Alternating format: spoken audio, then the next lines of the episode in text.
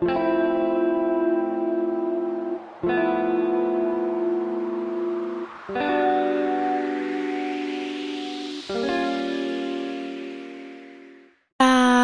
Y bienvenido dans mon podcast. Ici, on parle d'un sujet souvent entendu mais rarement connu, du moins dans toute sa complexité, l'adoption.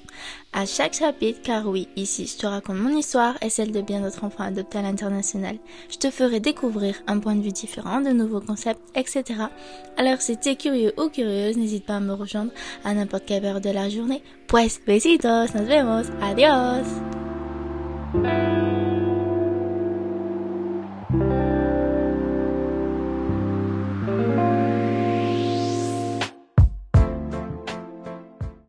Hola chicos, j'espère que vous allez bien y bienvenido a este nuevo capítulo. Hoy on va parler... Attendez, avant que je commence mon petit speech, j'espère que vous avez passé une bonne journée, enfin une bonne semaine et aussi une bonne journée et que tout va bien dans votre vie. Anyways, aujourd'hui on va hablar de un nuevo subreto. Attention, roulement de tambour. Tadam tadam. Ça ressemble pas du tout à des tambours, but you got it. La peur de l'abandon aussi appelée angoisse de séparation. La peur de l'abandon, c'est un sujet que je nommerais trendy, un peu comme l'hypersensibilité ou encore les HPI ou euh, il y a deux ans les pervers narcissiques. Quand je dis trendy, c'est pas pour délégitimiser les personnes euh, qui en sont réellement touchées, mais non pas non plus pour délégitimiser le trouble, mais plutôt pour dire que ce sont souvent des troubles qui font souvent preuve d'autodiagnostic. On peut trouver genre des milliers et des milliers de tests sur internet pour savoir si notre personnalité est de trouble et dite abandonnisme, donc si on souffre de la peur de l'abandon ou si euh, on a rencontré un pervers narcissique hier au bar à je sais pas quelle heure. Anyways, pues, aujourd'hui, je vais tenter de vous éclairer sur la réelle nature de, de ce qu'est ce trouble et de comment euh, cette peur peut se développer. Mais le plus important est qu'ici, dans cet épisode, je vais vous dire pourquoi Contrairement à ce qu'on l'on pense, je ne pense pas que les enfants adoptés euh, soient vraiment proies à l'angoisse d'abandon. Pues, empezamos. Déjà, commençons par la définition. On pourrait définir l'angoisse de séparation euh, selon les termes d'un chercheur qui s'appelle Kinodos ou Kinodos. Anyways, je sais pas d'où il vient. bref, c'est-à-dire un ensemble émotionnel qui concerne tout en chacun et qui traverse toute forme d'organisation et de fonctionnement psychique. Dans la vie de tous les jours, on pourrait le traduire comme une crainte tragique de se retrouver seul et abandonné. Et on peut euh, opposer cette idée à cette solitude qu'on a tous en nous parce que l'homme est avant tout un être sociable. La différence ici, c'est que cette solitude, elle est approvisée, elle est apprivoisée, désolé, par un travail euh, d'élaboration psychique. Et c'est ce travail d'élaboration psychique qui nous permet de nous sentir uniques et différents et ainsi avoir des relations moins fusionnelles ou moins projectives avec les autres et donc d'éviter cette peur d'abandon. L'angoisse de séparation, c'est un phénomène qui est transférable. Donc en gros, on peut le transférer. C'est-à-dire qu'on a tendance à transférer sur des personnes ou situations une peur, enfin cette peur de la perte d'un objet aimé. Quand je parle d'objet, je parle, ça peut être soit euh, un objet matériel, soit une personne, ok, ou même une situation. Bref, euh, comme je vous l'ai dit, on est tous proies à ce sentiment de solitude parce qu'on n'est pas fait pour vivre seul. Notre fonctionnement fait qu'on a besoin d'autrui pour se développer, ce qui fait qu'on a pour automatisme de créer des liens d'attachement. D'où la théorie de Bob Lee sur les attachements.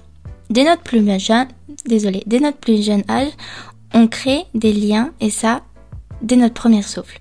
Selon l'auteur, il existerait trois types d'attachement. Le premier qui est le sécure, insécure ou bien l'attachement dit ambivalent. Ces trois types d'attachement, ils influencent la façon dont l'individu va ensuite établir ses relations sociales pour le reste de la vie. Ok?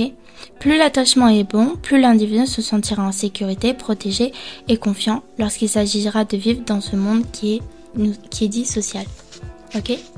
Étant donné que le système d'attachement est activé par le stress, qui peut aussi se métamorphoser par euh, la peur ou la crainte de séparation, l'attachement est ainsi lié directement à l'angoisse de séparation. Ok? Ainsi, plus votre attachement est sécure, plus celui-ci vous permettra de lutter contre l'angoisse d'abandon. Ok? Pour que vous ayez un attachement sécure, il faut qu'en fait votre entourage il soit euh, Et quand j'entends par ça, ça veut dire que lorsque euh, vous créerez vos premiers liens d'attachement, c'est-à-dire que vous, quand vous situerez de 0 à 3 ans, parce que c'est la période où se crée ce lien d'attachement, il faut que l'entourage il soit réactif de façon rapide, de façon correcte à vos attentes et à ce que le bébé attend. Ok? Plus les parents répondront de façon rapide et de façon cohérente à la demande du nourrisson ou du bébé, plus l'attachement se dira sécure. Bref. Ainsi, lutter, genre, et donc, plus votre attachement est sécure, plus ceci vous permettra de lutter contre l'angoisse d'abandon. C'est pour cela que les trois premières années, comme je vous l'ai dit, sont primordiales. Plus vous avez un entourage sain, plus vous êtes protégé contre les facteurs extérieurs, l'angoisse de, d'abandon. Bref, maintenant que j'ai fini de vous exposer les faits théoriques, je vais passer à la seconde partie et répondre à la question pourquoi selon moi les enfants adoptés sont moins proies à cette angoisse de séparation? Avant de commencer, je vais accentuer sur un truc. Je me base principalement sur mon expérience. Ce qui fait que bah elle n'est pas réellement légitimée de façon scientifique, mais simplement une légitimité, une sorte de légitimité théorique, ok? C'est en fait, c'est comme si je, là, théoriquement, je vous propose ma théorie, ok? Et pour qu'elle soit valable est valide, il faut qu'elle soit prouvée scientifiquement. Ok, mais là dans ce podcast, je vais pas commencer à vous proposer mon méthode, euh, mon projet de méthodologie pour vous prouver que ma théorie est juste. Je vous expose juste mon point de vue théorique. Bref, pues, empezamos cette seconde partie. Je pars du principe qu'étant donné que la plupart des enfants adoptés ont été abandonnés, ont été abandonnés à un jeune âge, leur façon de créer des liens et ainsi la façon dont ils sont dont ils sont et la façon dont ils sont des aides sociaux a été grandement impactée. Ok? Leur psychisme, fait un travail d'élaboration psychique prématuré qui les protège des facteurs extérieurs, un peu un mécanisme de défense. Ok? Est-ce que vous vous rappelez de la solitude que, dont je vous ai parlé, celle développée par Kinodose ben, dites-vous qu'ici, c'est un peu le même principe, sauf que le sentiment de différence et d'originalité n'est pas développé. On est dans un jeune âge. Euh, enfin, l'enfant, il n'est pas, pas assez développé pour euh, se dire qu'au jour d'aujourd'hui, c'est un être unique. Il faudrait une maturité, une hyper maturité, hyper impressionnante pour qu'un enfant à l'âge de 3, 5, 6 ans se dise que c'est un être génial et qui se suffit qu'à lui-même. Bref, donc ces poids, ils sont pas encore développés et au contraire, ils sont un peu banco, bancal. Désolé. En ce sens, les enfants adoptés ont tendance à créer des relations moins fusionnelles et moins protectives avec les autres. Et parce qu'ils sont conscients que ce, parce qu'ils sont conscients que ce sont des êtres c'est pas parce qu'en fait ils sont conscients que ce sont des êtres uniques et différents, parce que comme je vous l'ai dit, c'est pas développé, mais surtout parce qu'ils n'ont pas besoin de mais surtout parce qu'ils n'ont pas besoin de relations fusionnelles pour exister. Genre, c'est plutôt parce qu'ils n'ont pas eu le choix, car dès le début de la, de, dès leur début de vie, en gros, il y a euh, une ou des personnes qui sont censées leur permettre de survivre. Bah, et ben en gros ces personnes-là n'étaient pas présentes. Et en gros, bah on les a délaissées. Ok, je sais pas si vous voyez. Donc, en partant de ce principe, les adoptés, ils rentrent dans une sorte de logique où ils se disent que bah qui n'ont pas besoin des autres pour se développer. Ok? Mais quand j'entends par développer, c'est-à-dire pour survivre. Ok? Que les relations, elles ne doivent, elles ne doivent rester euh, que superficielles et que par superficielle ici, euh, j'entends qu'elles ne doivent, elles doivent se situer à l'opposé du fusionnel. Ok? Ainsi, les liens d'attachement doivent rester, le rester aussi. Car en fonction de ce que l'on a vécu, ben on fait un sort de transfert sur la situation ok? Et on sait qu'on risque d'être abandonné. Mais ici, c'est pas une peur. C'est pas là, c'est pas, c'est pas une peur. Par on l'a déjà vécu. On sait qu'on est passé outre tout ça, qu'on a réussi, ok? Genre, dans cette idée, je me dis, tu peux pas, genre, tu, de mon, de mon point de vue, tu peux pas dire que quelque chose est une peur à partir du moment où cette chose-là, tu l'as subite, tu as vécu et tu es passé outre, ok? Ce n'est plus une peur, c'est quelque chose, c'est une expérience que tu as vécue et c'est une personne que tu as acquise, ok? Donc tu sais à quoi t'attendre. La peur, c'est vraiment te retrouver face à une situation dont tu n'as jamais connue et donc tu es désemparé. C'est ça qui crée le sentiment de peur. Ici, il n'y a pas de sentiment de d'être désemparé puisque cette situation, on la connaît. On la connaît mieux que personne parce que c'est la première réelle situation à laquelle on a fait face. C'est la situation première de notre développement et de notre vie. Bref, euh, J'en étais où Attendez, je suis en train de me perdre dans mes idées. Ah oui. Donc, euh, donc ce n'est pas un sentiment de, peur. Ici, je vais vous dire euh, que genre tout ça, c'est pas pour vous prouver et vous dire et vous faire croire que les enfants adoptés, ce sont des êtres sans émotion ni d'attachement et loin de là même, ok? C'est juste pour vous expliquer de, on fonctionne de façon complètement différente de la vôtre, ok? On est capable de créer des liens à tout moment et de façon très, très intense, voire plus intense que les autres, ok? Et ça, c'est lié au fait que, euh, bah, on n'est pas resté des enfants abandonnés, mais on est resté, nous sommes des enfants adoptés, ok? Ce qui fait que dans lors de notre seconde partie de vie, comme j'aime l'appeler, on a été entouré par un entourage qui est sécure et qui était prêt, euh, pour la plupart des enfants adoptés, à répondre à nos attentes, ok? Donc en gros, on a euh, genre contrebalancé cette, cet entourage qui était dit catastrophique, ok? Euh, cette situation, euh, cette situation d'abandonnisme, ok, bah il a été contrecarré par le fait que bah on s'est retrouvé entouré par des personnes et des membres de notre famille qui sont prêts, bah, enfin qui assument leur rôle euh, pleinement, leur rôle de membre de la famille et de personnes euh, qui sont prêtes à nous, à nous aider à tout moment. Vous voyez ce que je veux dire? Bref, donc euh, bref, donc je reprends. Euh, donc, comme je disais, c'est pas euh, pour vous faire croire que on est des enfants qui sont genre incapables de créer des liens sociaux, pas du tout. Mais genre, on fonctionne différemment dans le sens où on crée plein de liens sociaux, on en est capable, ok, parce que nous sommes des êtres sociaux avant tout, de façon intense et d'une intensité différente. En gros, parce que genre on est capable de faire tout ça sans pour autant nous défaire de ce mécanisme de, ce mécanisme de défense, cette façon de faire qui nous est propre et qui nous définit, ok? Donc, en gros, je vais là tenter de vous donner une sorte d'explication de la situation, un simple d'exemple, euh, une sorte de mise en pratique pour que vous compreniez euh, comment ça fonctionne, ok? Et je vais vous donner, et je vais prendre mon cas à moi, parce que, bah, il y, a que moi.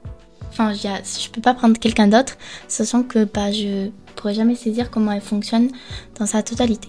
Je vous donne un exemple. Euh, ok, je sais pas, moi, euh, du jour au lendemain, je rencontre une personne. Ok, X, euh, pas de sexe, on s'en fiche, ça fonctionne pareil.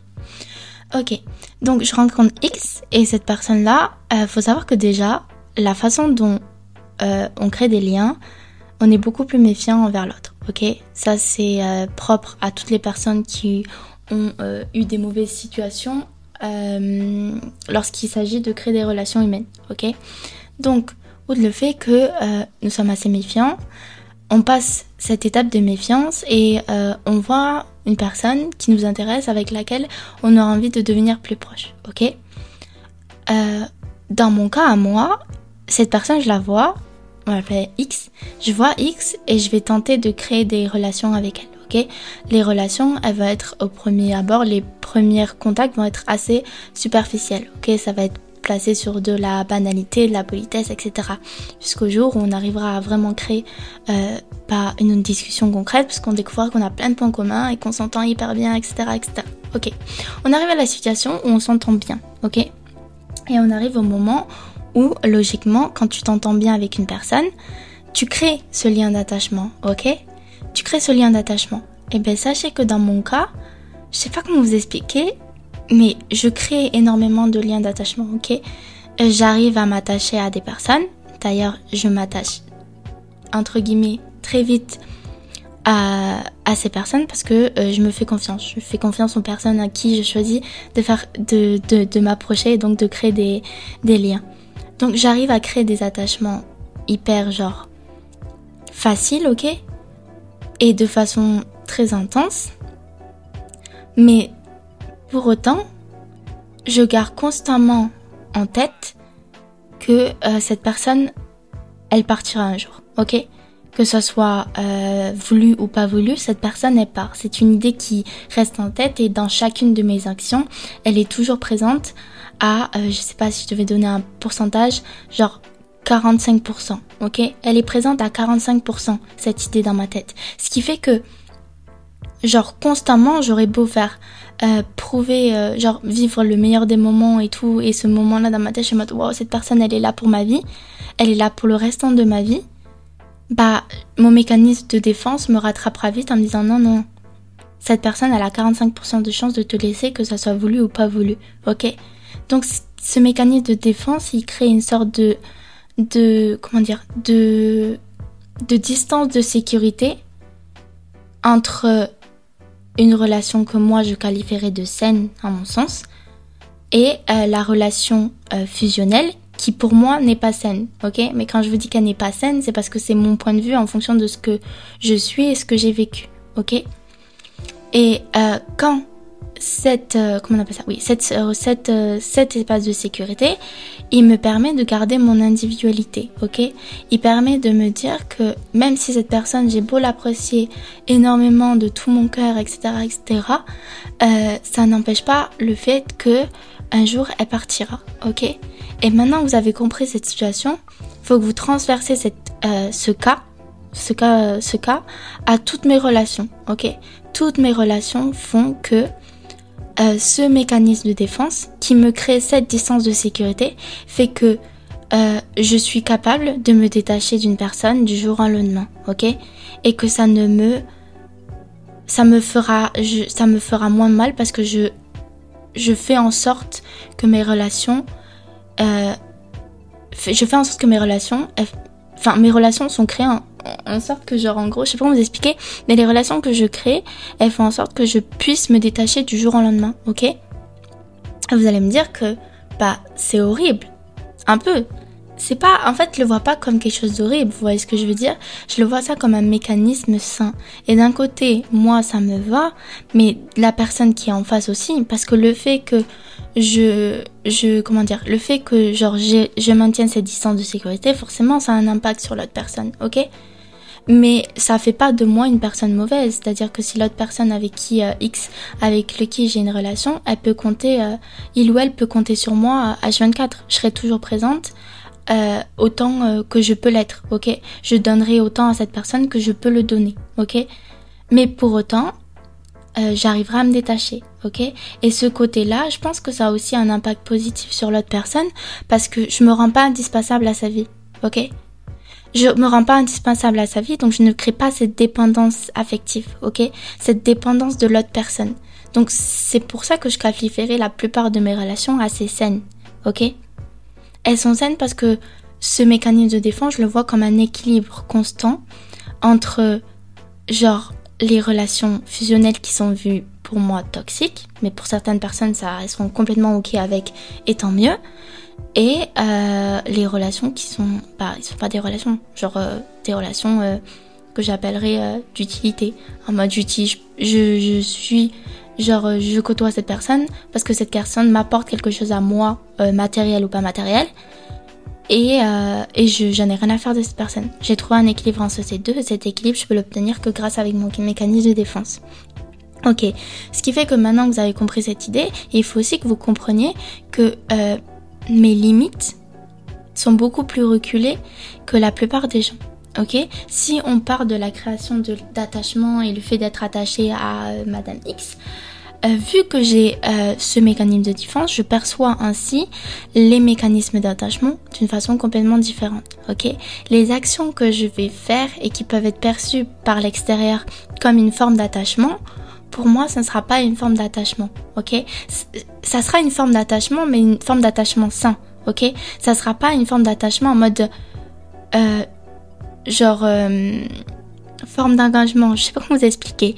Ok, imaginons, euh, imaginons euh, Madame il ou elle X me demande de lui rendre un service énorme et ce service peut être perçu forcément comme un engagement si je me mets à le faire. Ok, ce service, je, je vais le faire. Ok, je, je vais le je vais le faire parce que je sais que j'aurai quoi que quoi qu'il arrivera, euh, cet engagement de un, je peux le tenir, et de deux, je sais que genre même si pour cette personne, cet engagement, ça sera la forme d'engagement ultime, vous voyez ce que je veux dire, en mode euh, notre relation durera à vie, et je serai toujours là pour cette personne, etc., etc.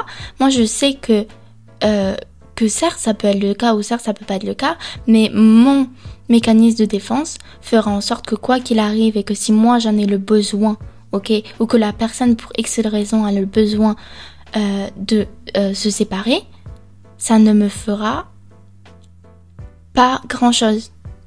Ok? C'est horrible parce que je, je sais que la façon dont je peux exposer ce principe, ça va faire de moi quelqu'un qui n'a rien à faire. Mais pas du tout. C'est juste pour vous expliquer que, étant donné que cette situation d'abandonnisme, je l'ai déjà vécue, ok? Cette situation, je l'ai déjà acquise, ok? Et la face, et pour m'en sortir, j'ai dû faire un travail prématuré sur moi-même. Et ce travail prématuré sur moi-même euh, a eu pour résultat que j'ai un mécanisme de défense, ok? Et ce mécanisme de défense, en fait, il s'active à chaque relation que j'ai, qu'elle soit sentimentale amicale, sentimentale amoureuse ou même sentimentale familiale, ok? Et ce mécanisme de défense fait qu'en fait, euh, quoi qu'il arrive, je sais que je ne franchirai pas cette étape de dépendance à l'autre et que en ce sens-là, je n'aurai jamais peur, je ne, je n'aurai jamais peur et je ne euh, vivrai jamais cette angoisse d'abandon parce que je sais que quoi qu'il arrive, je ferai en sorte de toujours garder ces 45% dans ma tête qui font que ces 45% dans ma tête, ils me rappellent constamment que cette personne, pour des intentions voulues ou pas voulues, euh, bah, pourra me quitter et je pourrai faire de même. Ok? Et donc en ce sens-là, je ne vivrai jamais et je ne revivrai jamais cette expérience d'abandon. Ok? Parce que quoi qu'il arrive, euh, les personnes qui me quittent, voulues ou pas voulues, euh, bah, ça ne sera pas perçu comme une trahison ni un abandon, mais juste comme euh, deux chemins complètement qui se séparent, parce que mon mécanisme de défense en fait en sorte que je n'ai pas ce lien de dépendance avec les personnes qui m'entourent autour de moi. Ok? Et ça, quel que soit le niveau, euh, le niveau d'attachement que j'ai pour vous. Ok? Voilà, je crois que c'est tout. Je sais pas si, si vous avez compris l'idée principale de todo esto. Et, et vraiment, j'ai pas envie de paraître pour quelqu'un qui, qui est complètement genre bizarre et qui crée pas de lien d'attachement et qui n'a rien à foutre parce que c'est pas du tout le même principe. C'est juste, en fait, je vous pas juste un, un concept nouveau et une façon différente de faire. Pues, j'espère que ça vous a plu et que c'était pas trop long. J'espère aussi que vous avez réussi à comprendre ce que j'ai voulu vous dire. Et par comprendre, je vous demande juste de saisir l'idée, mais je vous demande pas de relate. Il y a une différence en anglais entre understand et relate. Et ici, je vous demande pas de relate. Ok? Vous ne pouvez pas relate ce mécanisme parce que ce mécanisme, il est propre à moi. Et s'il faut, il est propre à d'autres enfants adoptés. Ok? Anyways. Euh, bien sûr, genre ce que j'ai développé, il peut être valable pour autres personnes que des personnes qui ont été abandonnées et donc adoptées. Euh, il peut être valable pour des personnes qui ont perdu des proches, qui ont vécu des relations euh, sentimentales, amicales, euh, bah, qui étaient de base très fusionnelles et qui du jour au lendemain bah, ont vécu une situation euh, d'abandon. Ok. Bref, pour conclure, je pense sincèrement que qu'étant adopté, la peur de l'abandon n'est pas obligatoire, car ici c'est plus une situation qu'on a déjà connue, dont on a tout pris, dont on a tout pris, bah on a tout appris de cette situation. Et, euh, et c'est pas une situation qu'on évite. Enfin, c'est plus une situation qu'on doit à tout prix éviter, mais quelque chose dont on a déjà vécu et à laquelle on, va, on a déjà, euh, comment dire, survécu. Grâce à nos capacités bah, de résilience et d'adaptation, mais aussi qui étaient, euh, bah, qui nous ont été données grâce à à la situation d'adoption. D'ailleurs, en parlant de ça, je pense que ça sera le prochain de, de, du podcast. Pues chicos, muchas gracias por escuchar y nos vemos en el próximo capítulo. Besitos, adiós.